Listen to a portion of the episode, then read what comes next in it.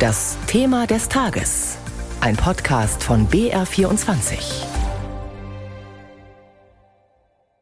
Es ist Krieg in Europa. Russland hat sein Nachbarland, die Ukraine, überfallen, betreibt Landraub, droht mit dem Einsatz von Atomwaffen. Und am 226. Tag dieses Krieges kommt heute ein Zeichen für Frieden aus Oslo. In der norwegischen Hauptstadt wird heute Vormittag bekannt gegeben, wer den Friedensnobelpreis bekommt. Unser Korrespondent Arne Bartram blickt für unser BR24-Thema des Tages voraus. Noch mehr Nominierte für den Friedensnobelpreis als dieses Jahr gab es bisher nur einmal. Über 340 Menschen und Organisationen können den begehrten Preis dieses Jahr bekommen. Wer auf der Liste steht, wird geheim gehalten.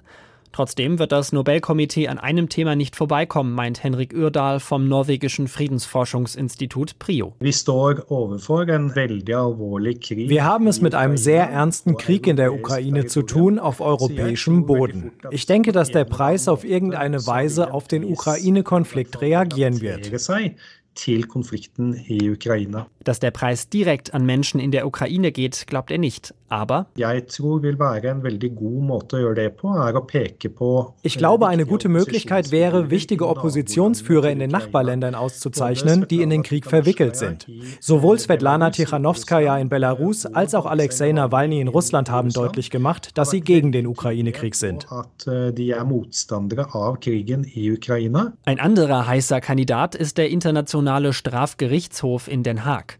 Der setzt sich dafür ein, Kriegsverbrechen zu verfolgen. Bei Friedensforscher Michael Broska von der Universität Hamburg ist er deshalb auf Platz 1 seiner Favoritenliste. Ich denke, dass das Nobelpreiskomitee auch sieht, dass die internationale Ordnung im Moment dabei ist zu zerbrechen. Nicht zuletzt auch durch den russischen Angriffskrieg in der Ukraine, ein klarer Verstoß gegen das Völkerrecht. Er hält es aber auch für möglich, dass das Nobelkomitee alle überrascht. Könnte sein, dass man etwas fehlt aus dem Bereich der Umwelt oder auch wiederum aus dem Bereich der Armut in der Welt. Wer dieses Jahr die Auszeichnung bekommt, erfahren wir ab 11 Uhr. Und zum Kreis der Preisträger gehört seit fünf Jahren auch ICANN, die internationale Kampagne zur Abschaffung nuklearer Waffen. Atomwaffenfrei ist die Welt seitdem aber bekanntlich nicht geworden. Vielmehr droht Russland eben mehr oder weniger offen mit einem Atomschlag.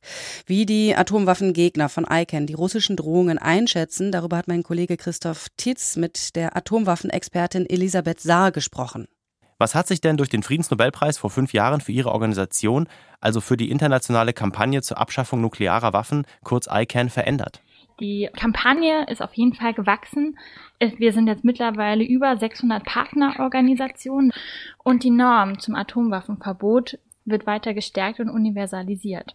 Aktuell ist ja die Angst vor Atomwaffen so groß wie lange nicht. Das hat mit Russland zu tun, das im Ukraine-Krieg wiederholt damit gedroht hat, diese auch einzusetzen. Ist das denn aus Ihrer Sicht eine berechtigte Furcht? Ja, grundsätzlich muss man ja erstmal festhalten, dass Atomwaffen die internationale Stabilität und Sicherheit gefährden. Sie verursachen katastrophales humanitäres Leid und erhöhen auch das Eskalationspotenzial innerhalb eines Konfliktes oder eines Krieges. Und jetzt die Situation bezogen auf Russland Niemand kann wahrscheinlich jetzt sagen, wird es zu einem Atomwaffeneinsatz kommen oder nicht. Das ist auch Teil der nuklearen Strategie, diese Intransparenz, diese Unberechenbarkeit. Aber was wir sagen können ist, Atomwaffen sind Massenvernichtungswaffen. Und daher muss man das ernst nehmen und vor allem versuchen, diesen möglichen anstehenden Atomwaffeneinsatz nicht zu normalisieren. Der Nobelpreis hat Ihrer Organisation ja vor fünf Jahren einen ziemlichen Schub verliehen. Aber hat er auch der Abrüstung wirklich geholfen? Also sind wir denn einer atomwaffenfreien Welt jetzt näher als vor fünf Jahren? Natürlich wirkt es jetzt gerade durch diese Aggression Russlands in der Ukraine und die Annexion, die vielleicht auch nochmal die nukleare Bedrohung weiter verschärft hat, wirkt diese Situation sehr weit weg von nuklearer Abrüstung. Aber ich glaube, wir müssen trotzdem auch an einem positiven Ausblick festhalten und uns in der Norm eines Atomwaffenverbots weiter stärken. Und der Atomwaffenverbotsvertrag ist rechtsgültig und es werden immer weitere Staaten dazukommen. Wir sind mittlerweile bei 91 Unterzeichnerstaaten, bei 68 Staaten, die diesen Atomwaffenverbotsvertrag schon ratifiziert haben. Und mit den Aktionen, die jetzt beispielsweise auch von Russland ausgehen, kamen immer weitere Staaten dazu, die gesagt haben, wir brauchen diese Waffen nicht, diese Waffen gefährden unsere Sicherheit international. Aber solange nicht alle Staaten auf der Welt und vor allem ja auch die großen Nuklearmächte USA, Großbritannien, China, Russland da beigetreten sind und eine wirkliche Abschaffung äh, beschließen, was nützt es denn dann, wenn 100 oder mehr Staaten unterschrieben haben? Also ich glaube, man darf dennoch nicht die Betroffenheit der Staaten ignorieren und auch nicht deren Souveränität ignorieren. Diese setzen sich konkret auch unter Druck beispielsweise der USA oder der NATO für ein Atomwaffenverbot ein. Und der Vertrag natürlich wirkt er erst final, wenn auch die Atomwaffenstaaten dazu bereit sind, konkret abzurüsten. Zudem verbietet er die komplette nukleare Kette. Das bedeutet die Herstellung, den Transport, die Stationierung, die Androhung oder den Einsatz oder den Besitz von Atomwaffen. Und dies erschwert auch den Atomwaffenstaaten, weiter ihre Arsenale zu vergrößern. In der jetzigen Situation äh, Atomwaffen abzugeben, aus Deutschland abzuziehen, Abrüstung zu verkünden, äh, würde doch jemandem wie Wladimir Putin das Feld überlassen. Natürlich leben wir nicht in einem isolierten Raum und das fordern wir auch gar nicht. Das Ganze kann natürlich in transparenter Absprache und muss auch in Verhandlungen und im Dialog gestärkt werden.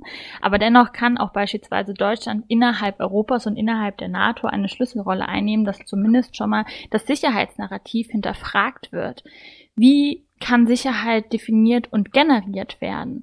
Weil über Abschreckung, das bedeutet, dass wir bereit sind und fähig sind, einen anderen Staat, die Bevölkerung komplett zu zerstören, bietet ja keine Sicherheit. In Teilen der Linken und in Teilen der SPD gibt es ja durchaus die These, man solle die Ukraine nicht mehr mit Waffen unterstützen. Ich rede jetzt von konventionellen äh, Kriegswaffen, die ja schon geliefert werden, um die Gefahr eines Atomschlags durch Russland zu reduzieren. Und in dem Zusammenhang wird eben die Angst vor der Atombombe immer wieder angeführt als Argument dafür, Putin sozusagen nicht weiter zu reizen und zu erzürnen. Wie sehen Sie diese Diskussion? Ja, also ich glaube, man muss erstmal davon ausgehen, dass jetzt Atomwaffen oder die Abschreckungslogik geht von rational handelnden AkteurInnen aus. Und Atomwaffen generell übersteigen halt jegliche Rationalität. Und aus diesem Grund ist es natürlich nicht unbedingt einschätzbar, wie würde Putin jetzt agieren. Wir haben in den letzten Wochen und Monaten gesehen, dass es da auf jeden Fall eine Unberechenbarkeit gibt. Und aus diesem Grund finde ich es ganz wichtig, konventionelle und nukleare Waffen gesondert voneinander zu betrachten.